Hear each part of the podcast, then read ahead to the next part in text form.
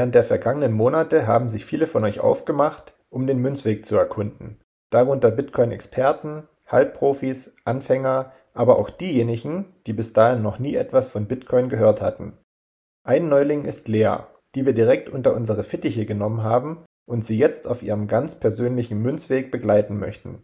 Vielleicht sogar bis hin zur Bitcoin-Expertin. Viel Spaß beim Hören!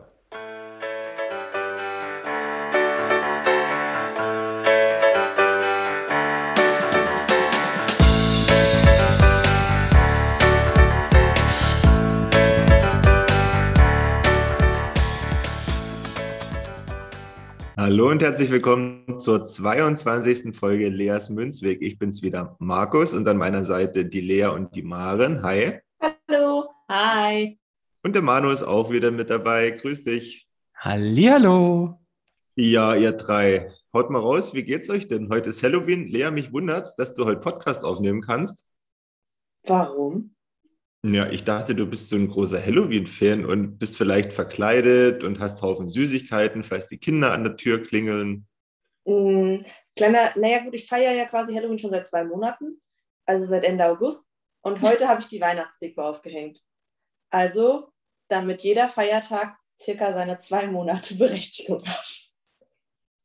Okay, so ist das also bei dir. Jetzt schlagen einige die Hände über den Kopf zusammen, weil ich glaube, es gibt doch so ein komisches Datum, ab wann man. Ähm, Nach Toten Sonntag.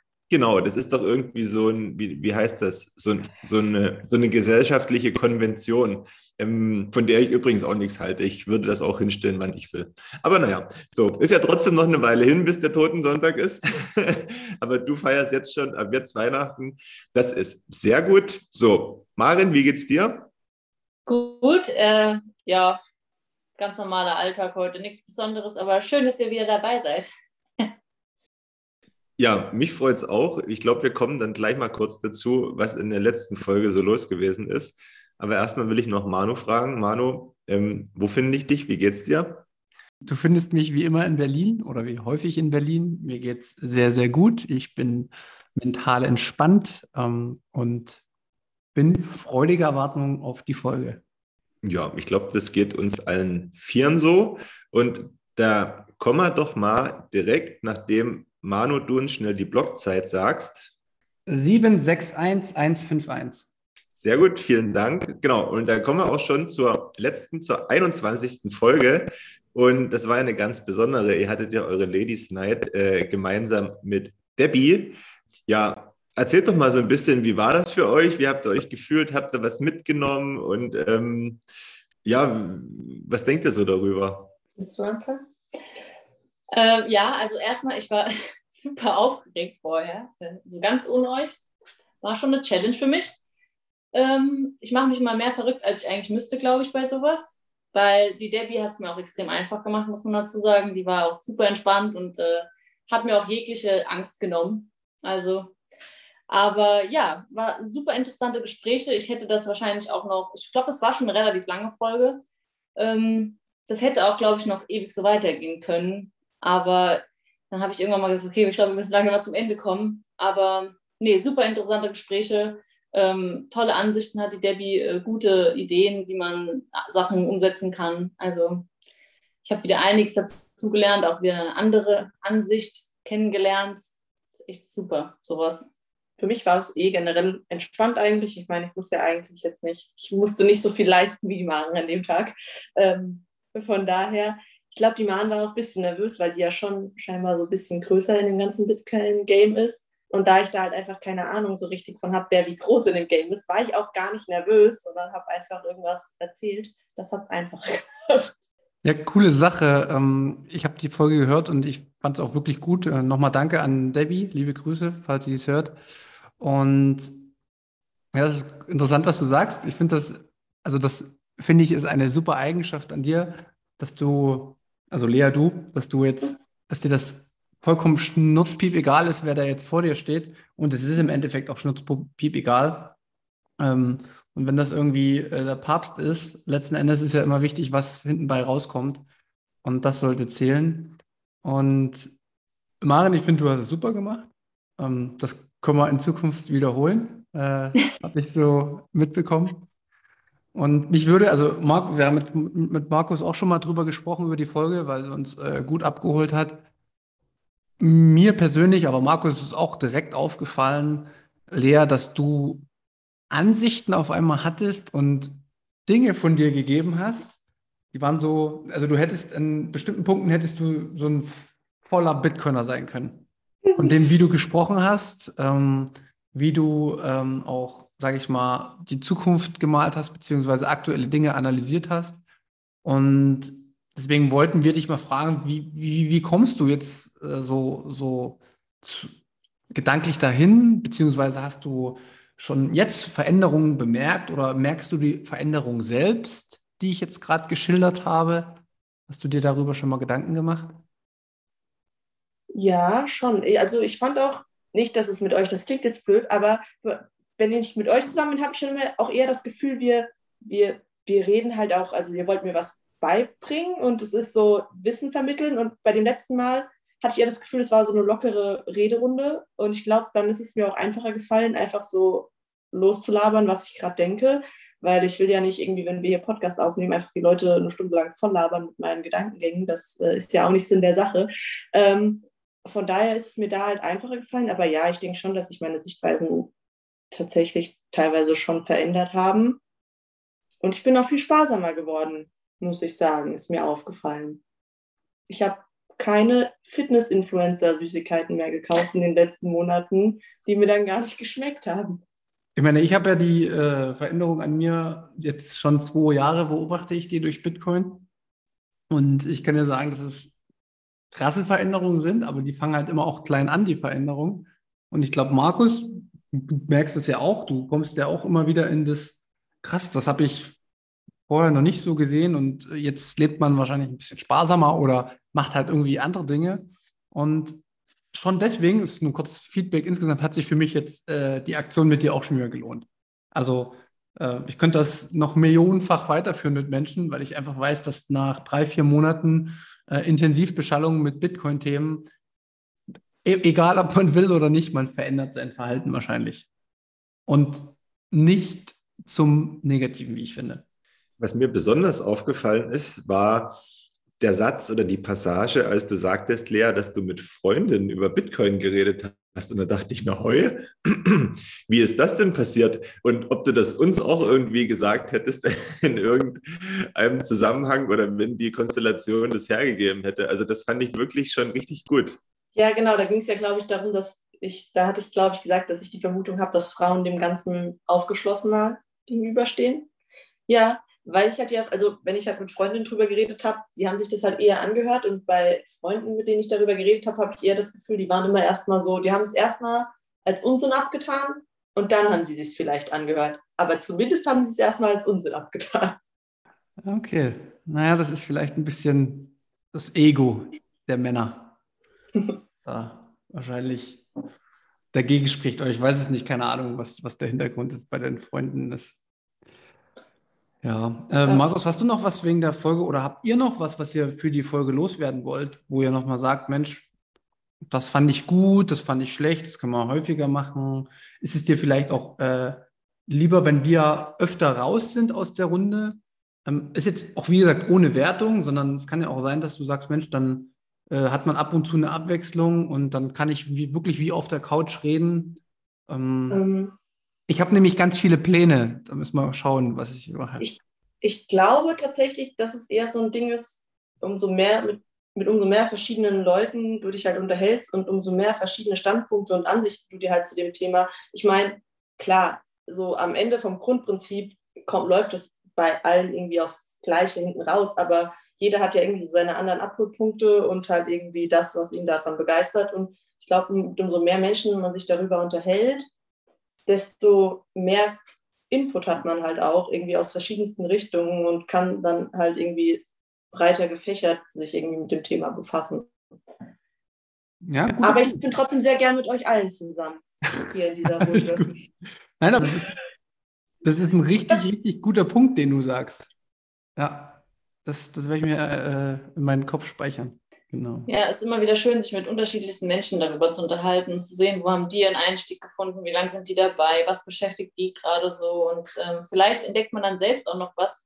wo Man denkt, ah, okay, krass, das, damit hätte ich Bitcoin nie in Verbindung gebracht oder so. Und das ist dann vielleicht auch wieder so ein Abholpunkt für denjenigen dann. Ähm, hast du schon eine, äh, der Wegfolge von 21 gehört? Ich? Ja. Nee, ehrlich gesagt nicht. Nee, alles gut. Mal gucken, wann es soweit ist. Weil das genau das passiert da. Gut, da bist du nicht im direkten Gespräch, aber genau da würdest Mhm. du 50, 60, 70 unterschiedliche Menschen erleben, wie alle zum selben Schluss kommen, aber alle irgendwie ein anderes Eingangstor genommen haben. Das sind die zwei Jungs, bei denen die Maren auch mal war. Ist das richtig? Genau. Ja. Naja, schauen wir mal. Kommt noch, kommt noch. Ja, Markus, hast du noch was äh, irgendwie vorab, bevor wir ein bisschen inhaltlich einsteigen? Nein, ich würde sagen, wir steigen direkt inhaltlich ein, damit wir äh, nicht weiter hier irgendwie im Smalltalk äh, enden oder das noch weiter ausufern lassen, sondern ich würde sagen, wir schaffen jetzt mal Fakten, damit die Leute auch was lernen, die zuhören. Willst du anfangen oder soll ich anfangen? Ähm, fang gerne mal an. Ich weiß nicht, ob du dir jetzt im Vorfeld großartige Gedanken gemacht hast. Ich denke ja, wie immer natürlich. Ne? Deswegen würde ich sagen, fängst du einfach mal an. Genau, und äh, wie immer, wenn wir in ein Themengebiet einsteigen, Lea, eine Frage an dich. Okay. Welcher Tag ist heute und was verbindest du mit diesem Tag? Heute ist der 31. Oktober und äh, es ist Halloween. Okay. Das ist meine Verbindung mit dem Tag. Aber wenn du so fragst, ist das vielleicht, weiß ich nicht, der Tag, wo die ersten Bitcoin freigeschaltet wurden vor keine Ahnung wie vielen Jahren. Mm, Du bist nicht schlecht, aber du bist falsch. Okay. Es ist Halloween, das ist richtig. Genau.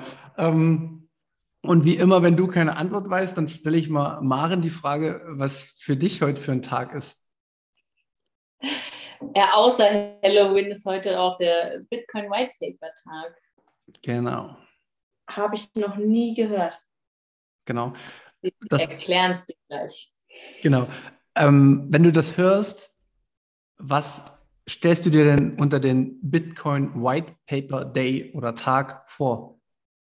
White Paper wie weißes Papier. Richtig. Okay. Puh. Vielleicht war das der Tag, wo die erste Bitcoin-Transaktion auf einem Stück Papier weitergegeben wurde. Auch nicht schlecht, aber falsch. Aber Ähm, Es ist viel einfacher, als du denkst, glaube ich. Ja. Aber Wie kann es denn noch einfacher als dieses banale? Genau. Pass, pass auf, wir, wir bringen Licht ins Dunkel. Bitcoin, so wie es heute existiert, Ja. muss ja gedanklich irgendwann mal irgendwo fixiert die Augen der Öffentlichkeit erlangt haben. Ja. Und die Grundidee von Bitcoin, also das Bitcoin äh, ein Electronic Peer-to-Peer Cash System, nennt sich im, im, im Detail, also auf Deutsch Bitcoin ein elektronisches Peer-to-Peer Cash System, ist auf dem White Paper niedergeschrieben. Das sind neun Seiten und auf diesen neun Seiten wird durch Satoshi Nakamoto beschrieben, warum wir Bitcoin benötigen, wie es funktionieren kann, beziehungsweise wie es funktioniert, wie es andere sozusagen dann nutzen können. Weil es gibt ja bestimmte Regeln für das Netzwerk, es gibt ja bestimmte, ähm, ja, wie das mit der Kryptographie und der Signatur und wie das mit den Transaktionen läuft. Und das wurde am 31.10.2008 in einer veröffentlichten Mailing, also mit einer, an einer, in einer Mail an andere Menschen verteilt. Das waren, glaube ich, so 200 Cyberpunks oder sowas. Da gibt es eine äh, Mailinglist dafür. Kann man sich auch belesen, wer da genauso bis ungefähr mit dabei war. Und da wurde das halt vorgeschlagen. Ja gut, ich stelle die Frage, wann ist Bitcoin denn dann ins Laufen gekommen? Also der Tag der Veröffentlichung war der 31.10. Und wann wurden dann tatsächlich die ersten Bitcoin gemeint? Wann ist das System gestartet? Weißt du das? Nee, vielleicht wahrscheinlich kurz danach oder hat es noch lang gedauert? Ich weiß es nicht. Ja, ich gebe die Frage jetzt mal an Markus weiter, ohne dass ich äh, dich jetzt hier herausfordern will. Ähm, also White Paper hatten wir am 31. Oktober 2008 und dann äh, gingen in ein paar Wochen ins Land und dann hatten wir Anfang 2009, als die ersten Bitcoin durch Satoshi, glaube ich, sogar verschickt wurden. Beziehungsweise genau gemeint wurden und äh, die erste Transaktion, weil du das erst auch schon gesagt hast, also der erste mhm. Empfänger einer Bitcoin-Transaktion war Hal Finney. Das ist ein ähm, Cyberpunk, beziehungsweise ein, äh, der hat in Kalifornien gelebt, ähm, der hatte da Fähigkeiten in den ganzen Bereich und hat sich damit auch schon beschäftigt mit anderen Projekten, aber das ist, glaube ich, jetzt zu tiefgehend, um das alles zu erläutern. Nur das sind mal so ein paar Eckpfeiler, die du dir merken kannst. Ähm, also 31.10.2008 das White Paper. Am 3.1.2009 sind die ersten Bitcoin gemeint worden und dann wurden auch im Zuge dessen die, ersten, die erste Transaktion an Hal Finney gesandt. Von, von wem aus, weiß man das? Von Satoshi Nakamoto. Ach, okay. Genau. Aber wer dahinter steckt, weiß man nicht. Ja gut, nee, das weiß ich, dass man nicht weiß. Aber warum genau an denjenigen? War das irgendwie zufallsprinzipmäßig oder? Ja, da, die standen auch im, im E-Mail-Kontakt. Also Satoshi, Satoshi Nakamoto hat noch bis, ich glaube, Ende 2011 hat er auch noch E-Mails geschrieben und hat äh, nochmal tiefergehend erläutert und äh, Problemstellungen dann mit aufgenommen. Und das war am Anfang auch noch nicht alles perfekt. Da wurden schon auch noch Veränderungen vorgenommen. Nur, also er war nicht, er, er hat das nicht in die Welt gesetzt und war dann verschwunden, sondern der war immer noch unter dem Pseudonym Satoshi Nakamoto erreichbar und ähm, hat sich dann erst Ende 2011 verabschiedet. Ich würde es nochmal ähm, kurz genau machen, damit auch alle die, die das zum ersten Mal hören, das wissen. Also ähm, am 3. Januar 2009 wurden quasi die ersten Bitcoin gemeint und am 12. Januar 2009 hat Satoshi die ersten oder zehn Bitcoin an äh, Hal Finney geschickt. Genau. Und dann ist er am 23. April 2011 das letzte Mal aufgetaucht. Dieser Satoshi, wer auch immer das ist. Also wie gesagt, das weiß man ja nicht, ob das eine Person ist, Mann, Frau, Hund, Katze oder eine Gruppe, weiß keiner. Und ähm, da wissen wir wenn ja, da, ja. Wenn, da, wenn dann eine Katze. Ich wollte es auch gerade sagen. Wollt ihr nicht einen Katzen-Podcast starten? Ja, wäre wahrscheinlich erfolgreicher.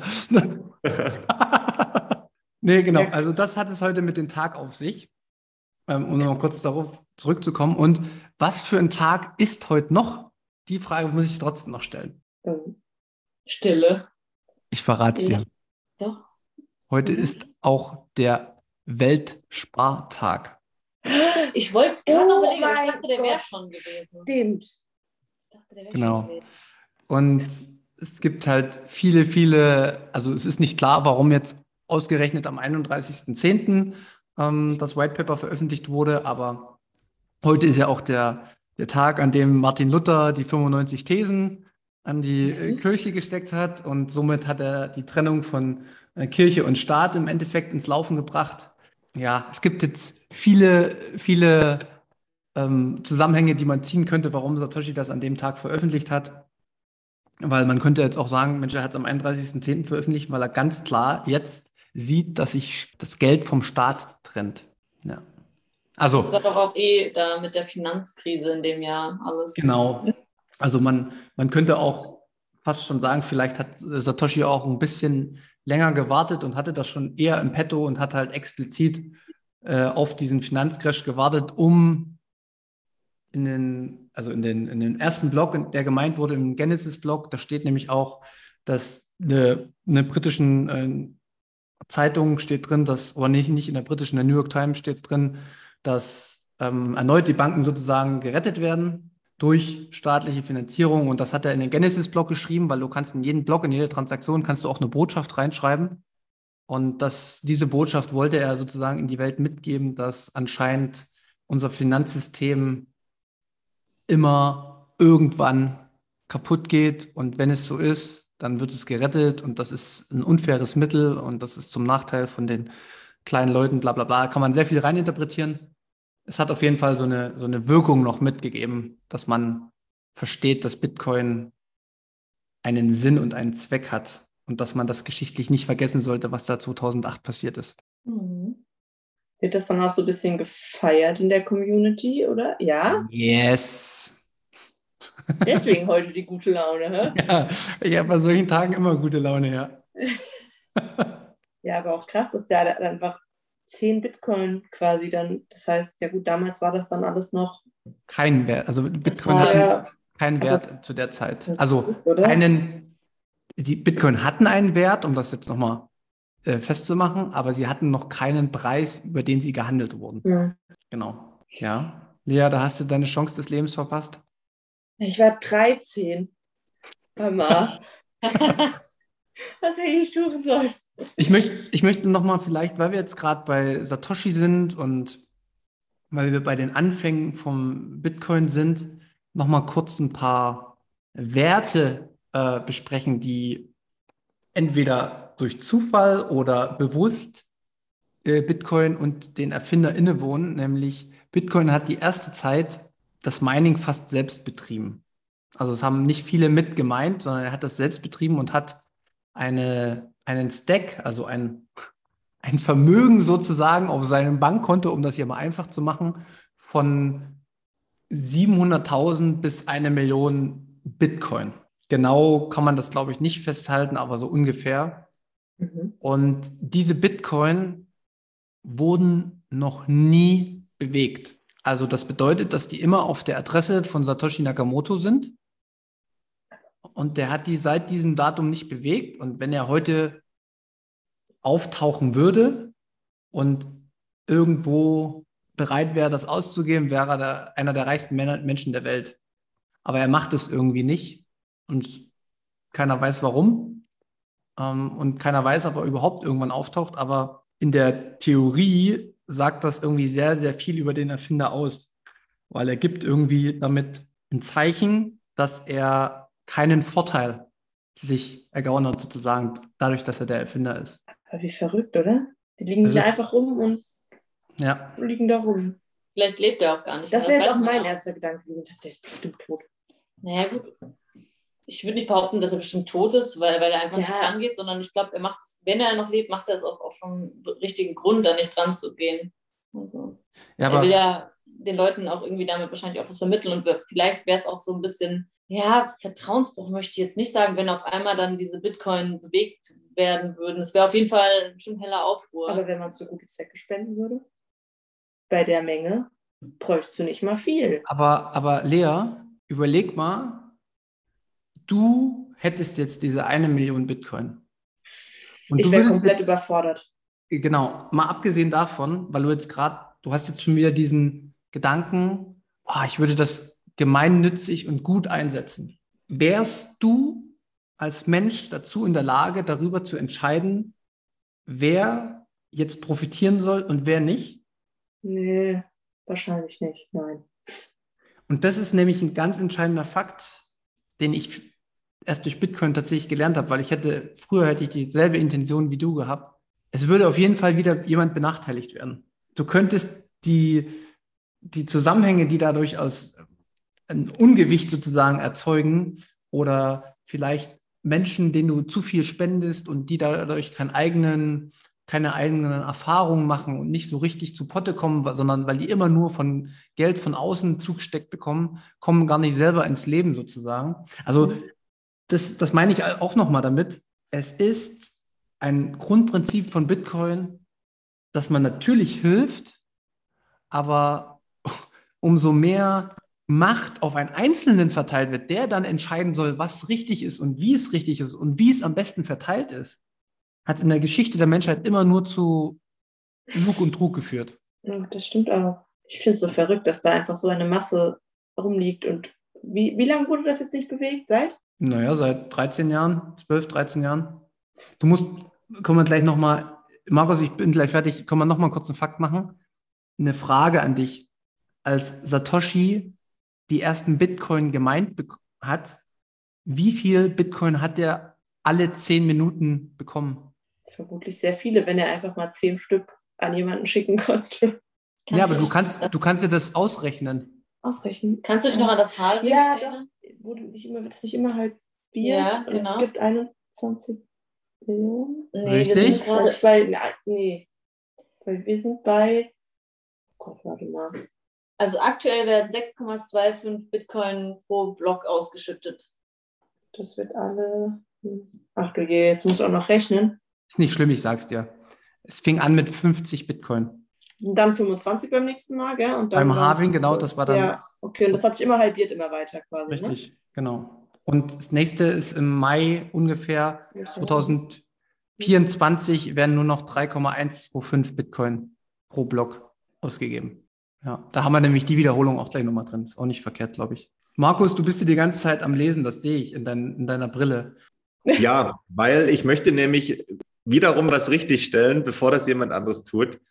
Und zwar ist die, diese Nachricht, die er in den Genesis-Blog ähm, festgehalten hat, nicht aus der New York Times, sondern aus der The Times und die kommt aus dem äh, Vereinigten Königreich in England. So war es richtig, ja, stimmt. Danke. Und gleichzeitig, weil ich, weil mir gleichzeitig nämlich, ja, sorry fürs Klugscheißen, aber bevor es jemand anderes macht, machen wir das selber.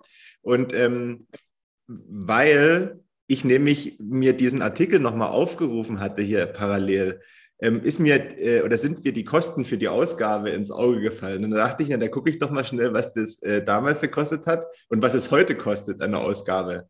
Und ähm, damals hat eine Ausgabe umgerechnet 1,74 Euro gekostet. Und wenn die Info stimmt, die ich gefunden habe, dann ist es heute mehr als dreimal so teuer, die Ausgabe.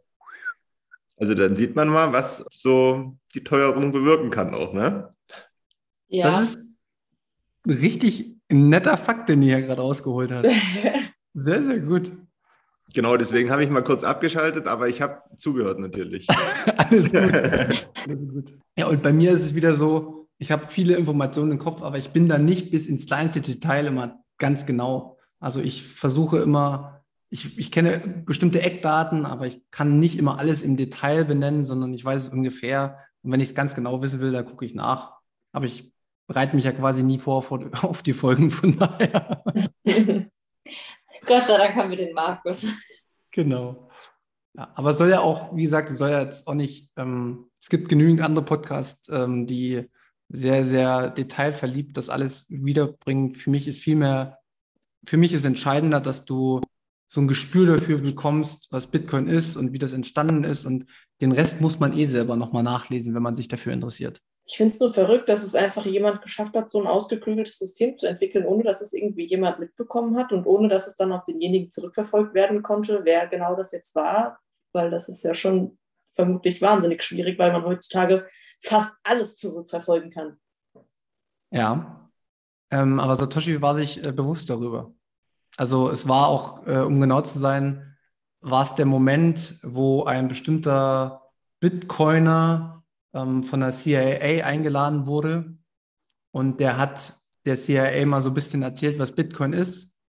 Und als das Satoshi Nakamoto mitbekommen hat, hat er sich nie wieder gemeldet, weil er ganz genau wusste, dass Geheimdienste ähm, immer bestimmten Spuren auch folgen können. Und ja, wie gesagt, man weiß ja nicht, welche Geschichten man erfunden hätte oder wie schlimm Satoshi wahrscheinlich sowieso gewesen wäre.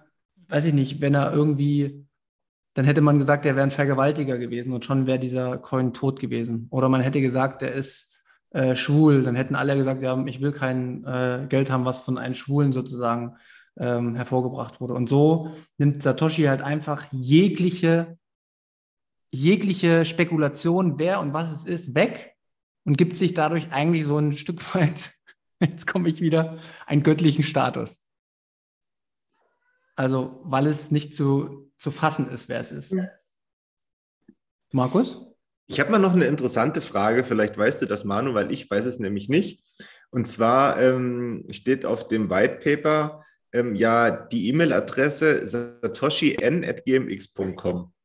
Wenn man da jetzt eine Mail hinschreiben würde, ähm, kommt da Fehlermeldung zurück? Empfängt die jemand? Weißt du, ob das funktioniert? Boah, bin ich überfragt. Aber das können wir äh, heute Abend noch im Voice-Chat lernen. Und wir reichen das nächste Folge nach. Die neue Ja, okay, Podcast-Folge wir. mal dahin schicken, im Anhang. Bitte mal reinhören. Ja. Genau. Ja, verrückt. Ja, gut, aber das wird ja wahrscheinlich, gut, ja klar, E-Mail-Adressen kannst du zurückverfolgen, aber der wird ja wahrscheinlich nicht daheim an seinem Computer, an seinem eigenen gesessen haben und das von da aus dann, weil das könnte man doch zurückverfolgen, Ja, oder? aber wenn die, er kann die bestimmt doch auch ähm, wieder löschen, die E-Mail-Adresse. Wer weiß, vielleicht kann die auch irgendwann Ja, wieder neu vergeben werden oder so. Ja, aber dies, das Problem ist, ist ähm, es gibt ja auch E-Mail-Adressen, die keine, äh, die niemanden benötigen sozusagen. Also du kannst ja dich auch über Fake-Namen ein, anmelden da. Also weißt du, wie willst du das dann? Und vor allen Dingen wird er nicht über das offene Internet, sondern er wird äh, oder er hat über VPN beziehungsweise über das Tor-Netzwerk kommuniziert. Und da kommst du halt nicht so leicht an die Daten ran. Das ist ja das, was ich dir auch nochmal, da bin ich selber nicht tief drin. Das nutze ich nur ab und zu und ich arbeite mich da immer mehr rein. Da könnten wir jetzt auch richtig krasse Bitcoiner einladen, die dir mal einen richtigen, äh, dir mal richtig den Kopf waschen würden, wie schlecht du dich im Internet verhältst. Aber ich glaube, da haben wir noch ein paar Monate oder Jahre vor uns, bevor wir da so einsteigen. Ich habe selber festgestellt. Das fände ich auch mal super interessant. Sowas interessiert mich auch sehr, aber dafür kenne ich mich auch nicht genug aus. Aber ich, das, da würde ich gerne mehr erfahren. Ja, das können wir bei uns mal bei Markus äh, mal machen. Wahrscheinlich ist jeder, der irgendwelche Online-Bezahlungsdienste nutzt, im Grunde viel zu leichtsinnig mit seinem Kram unterwegs, weil du alles, wenn du es möchtest, irgendwie hacken kannst. Du kannst nur darauf hoffen, dass du vielleicht ein klein genuger Fisch bist, der irgendwie niemandem ins Netz geht. Aber sobald du irgendwie PayPal hast oder was auch immer, kannst du wahrscheinlich von irgendjemandem gehackt werden. Witzig ist ja, äh, witzig ist ja, dass die Bezeichnung, man kann hoffen, dass man ein kleiner Fisch ist, ähm, also total falsch ist, weil auch Daten von einem kleinen Fisch sind Daten. Ja, und das spielt keine Rolle, ähm, ob du das bist oder ob das ja Donald Trump ist am Ende. Ein Datum ist ein Datum, mit dem man Geld verdienen kann. Ja, am Ende geht es meistens nicht mal darum, dass sie dein Konto leer räumen wollen, sondern einfach nur deine Daten weitergeben wollen oder für irgendwas benutzen wollen. Das ist eigentlich viel wichtiger heutzutage als dein Konto. Ich, ich habe das jetzt selbst meinen Eltern erklärt, letztes Wochenende, als ich denen das Handy ein bisschen eingerichtet habe und so. Und ich habe da einfach gesagt, ihr seid gesteuerte Roboter. Ihr wisst es nur nicht. Ihr könnt euch nicht, ihr könnt euch nicht im Ansatz vorstellen, wie furchtbar gesteuert ihr seid. Und es ist eigentlich auch komplett logisch, dass das so stattfindet, weil wie häufig hast du am Tag dein Handy in der Hand, Lea? Also wenn du Freizeit hast, Schon oft. so. Und da wirst du die ganze Zeit, bist du bei irgendwelchen Plattformen, die Daten von dir sammeln. Und die Daten, die werden ja nicht einfach auch sofort genutzt, sondern die werden einfach stumpf in irgendwelche Algorithmen Mhm. verpackt. Und so wird, kennst du den Querschnitt der Gesellschaft und dann weißt du ganz genau, okay, das und das, ich muss jetzt bei dir das und das anbieten und schon catcht man dich.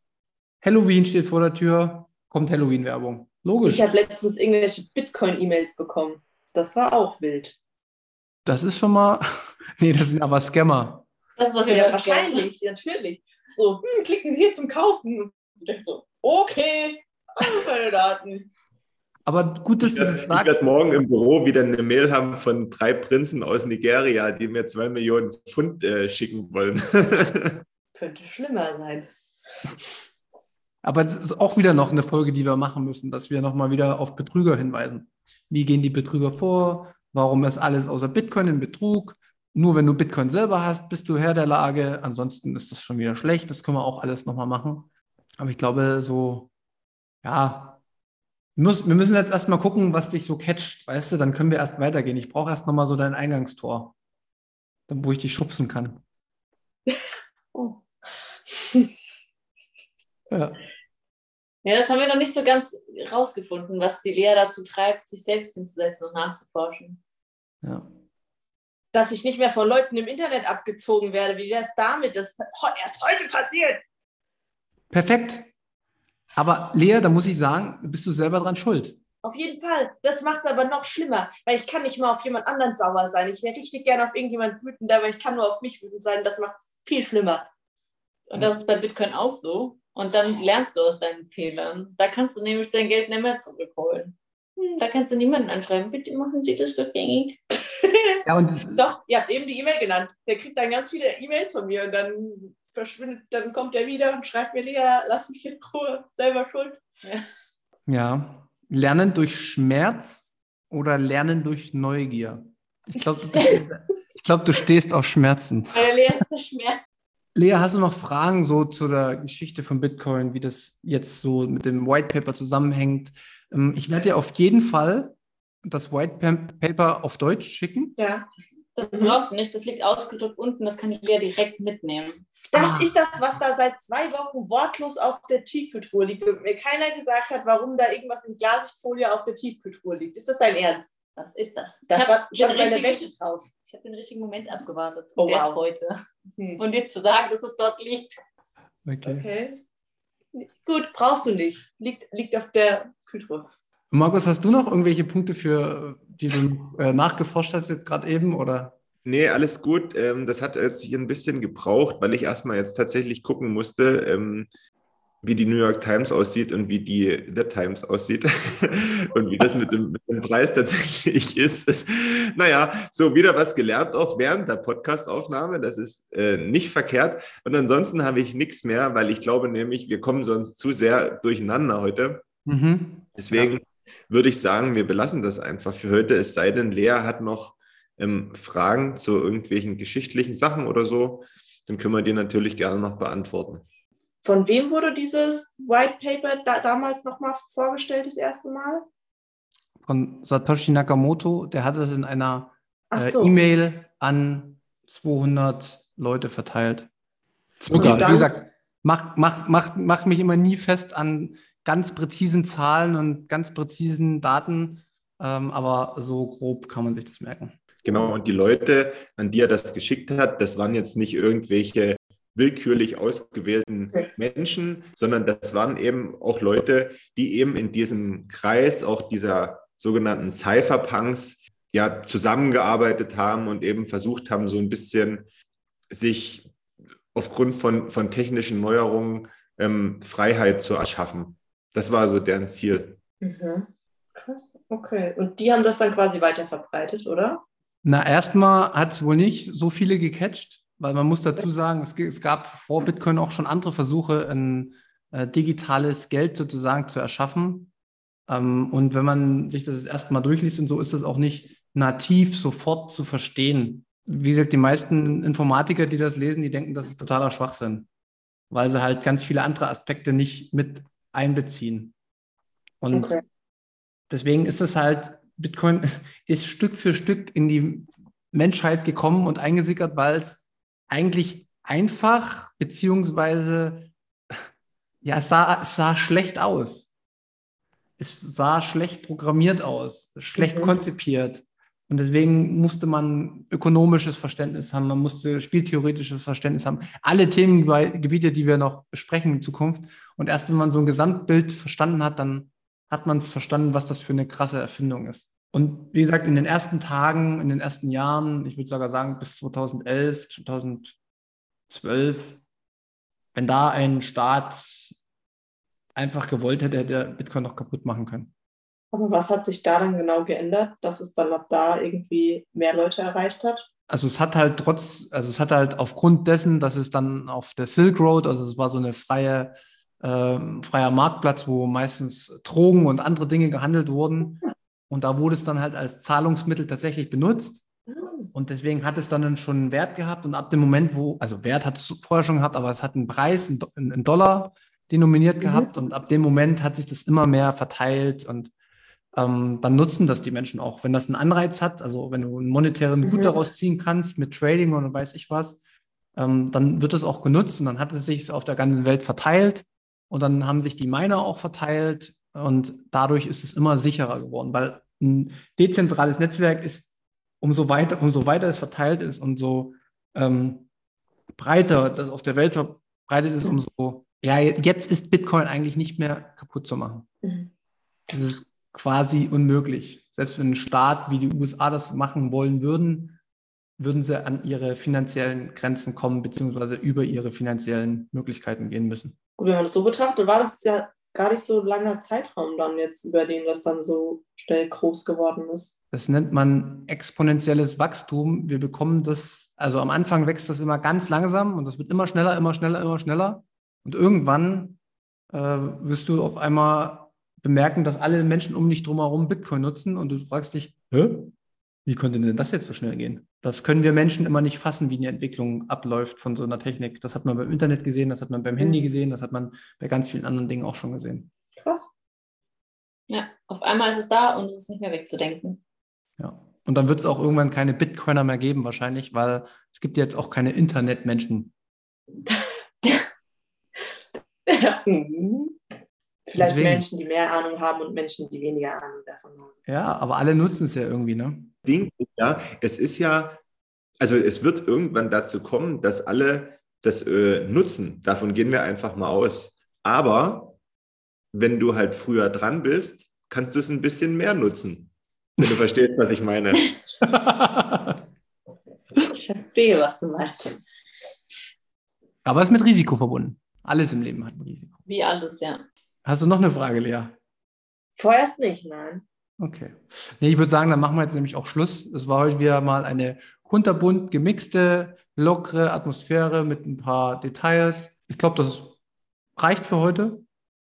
Ähm, das nächste Mal machen wir wieder, äh, legen wir wieder Vollgas zu und versuchen. Könnten wir nächst irgendwann auch mal darüber reden, ob es auch so wirkliche Betrügermaschen im Bitcoin-Space gibt und wie die aussehen und wie die ablaufen, weil das würde mich interessieren. Machen wir nächste Folge. Ist Okay, gespeichert. Nächste Woche ähm, werden wir beleuchten, wie und warum mit Bitcoin betrogen wird, beziehungsweise dass es eigentlich überhaupt nichts mit Bitcoin zu tun hat. Okay. Und warum ein Andreas Beck ein absoluter Nichtwisser ist in dem Bereich. Okay. Ich bin gespannt, weil das interessiert mich. Ja, gut, perfekt. Ist gespeichert. Dann kommen wir zum Ende. Ich fange kurz an und muss Werbung machen für unsere Münzgasse, die gestern bzw. heute erschienen ist. Also rückblickend, es wird am Mittwoch veröffentlicht, die Folge. Am Montag ist es äh, rausgekommen. Hört euch da gerne mal oder hört da gerne mal rein. Wir hatten den ähm, Chris aus der Bitcoin-Bibliothek zu Gast. Lea, die Folge lege ich dir auch ans Herz. Ähm, Mhm. Wenn du mal einen Münzweg hören willst, beziehungsweise die Münzgasse, hör da mal rein. Da kannst du mal gucken, wie du in zwei Jahren vielleicht redest. Und, ähm, und ansonsten, wie gesagt, nochmal danke an Debbie für die letzte Folge und danke an euch beide. Danke an dich, Markus, vor allen Dingen. Und ich verabscheue mich. Macht's gut und bis nächste Woche. Bis dann. Bis Achso, nächste Woche. Ich habe nichts mehr hinzuzufügen, also ich glaube ich auch nicht. bis nächste Woche. Macht's gut, schöne Woche euch. Euch auch. Tschüss. Tschüss.